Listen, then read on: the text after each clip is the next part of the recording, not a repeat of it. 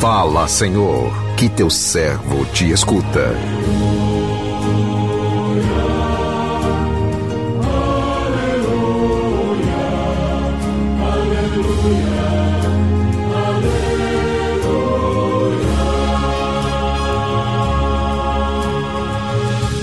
O Senhor esteja convosco, Ele está no meio de nós. Proclamação do Evangelho de Jesus Cristo, segundo João, glória a vós, Senhor. Naquele tempo, Jesus ergueu os olhos ao céu e disse: Pai, chegou a hora. Glorifica o teu filho, para que o teu filho te glorifique a ti e porque lhe deste poder sobre todo homem, ele dê a vida eterna a todos aqueles que lhe confiaste. Ora, a vida eterna é esta: que eles te conheçam a ti, o único Deus verdadeiro, e aquele que tu enviaste, Jesus Cristo. Eu te glorifiquei na terra, e levei a termo a obra que me deste para fazer. E agora, Pai, glorifica-me junto de ti, com a glória que eu tinha junto de ti antes que o mundo existisse. Manifestei o teu nome aos homens que tu me deste do meio do mundo. Eram teus e tu os confiaste a mim, e eles guardaram a tua palavra. Agora eles sabem que tudo quanto me destes vem de ti, pois lhes dei as palavras que tu me deste e eles as acolheram e reconheceram verdadeiramente que eu saí de ti e acreditaram que tu me enviaste. Eu te rogo por eles. Não te rogo pelo mundo, mas por aqueles que me deste, porque são teus. Tudo que é meu é teu, e tudo que é teu é meu, e eu sou glorificado neles. Já não estou no mundo, mas eles permanecem no mundo enquanto vou para junto de ti. Palavra da salvação, glória a vós, Senhor.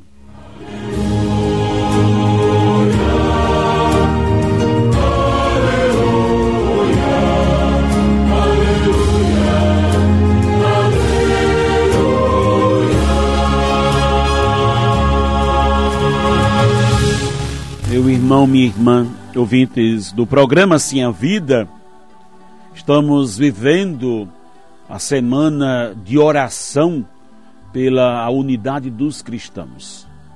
E participar deste mutirão de oração em favor da unidade é apostar nos frutos que poderão serem produzidos dentro da diversidade mesmo na diversidade, todos nós, membros desta árvore frondosa que é Jesus, pertencemos a uma mesma família.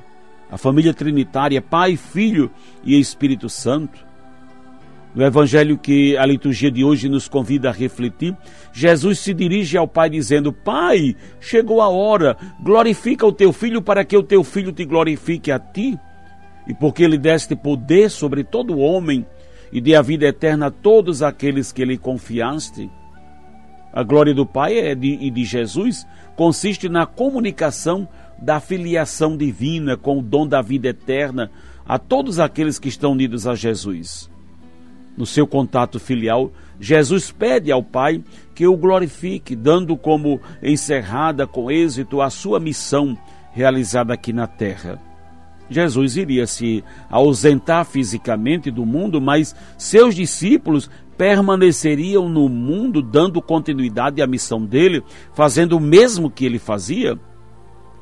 Glorificado pelo Pai, Jesus passou a atuar no mundo através dos seus seguidores.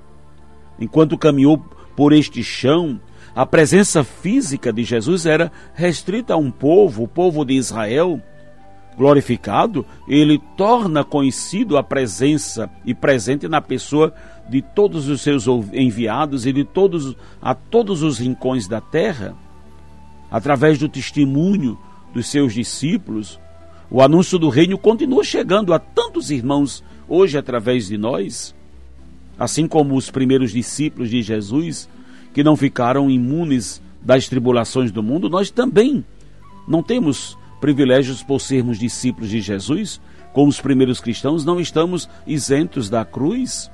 Os desafios de quem assume a bandeira de Cristo são enormes. Mas o poder de Jesus é maior. Ele nos enviou o seu Espírito para nos conduzir. O Espírito é a força que nos move, o suporte para a nossa caminhada missionária. Todo o ministério de Jesus foi marcado pelo amor, pela dedicação carinhosa a todos os que o Pai lhe confiara, todo o cuidado, todo o carinho que Jesus teve para com seus discípulos de ontem, ele continua tendo com cada um de nós que somos seus discípulos de hoje. Vivemos num mundo onde o bem e o mal se misturam. É o Espírito Santo que nos faz discernir o que é de Deus do que não é de Deus. É misturado com os adversários do projeto de Deus que damos testemunho da solidez da nossa fé.